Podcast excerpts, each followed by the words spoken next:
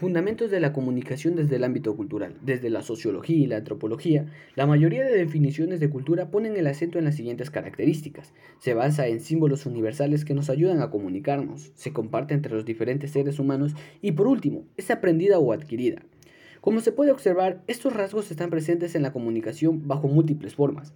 Una de las existencias es de símbolos que ayudan a comunicar a los seres humanos con construcciones culturales. Otra, la cultura se transmite y por lo tanto necesita de medios para su difusión.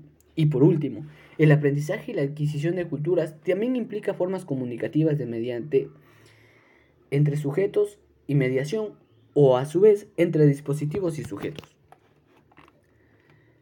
Con matices aciertas y distintas, Thomson en su publicación del año de 1993 afirma que la cultura está caracterizada por formas simbólicas que pueden ser de cinco tipos es decir, que serían intencionales, que están basadas y construidas y producidas por un sujeto, referenciales que se refiere a algo, estructurales o, o conformadas por elementos irrelacionados, convencionales, que hace referencia a la construcción, empleo e interpretación por parte del sujeto que las recibe, y finalmente contextuales, en el sentido que están insertas en procesos mayores.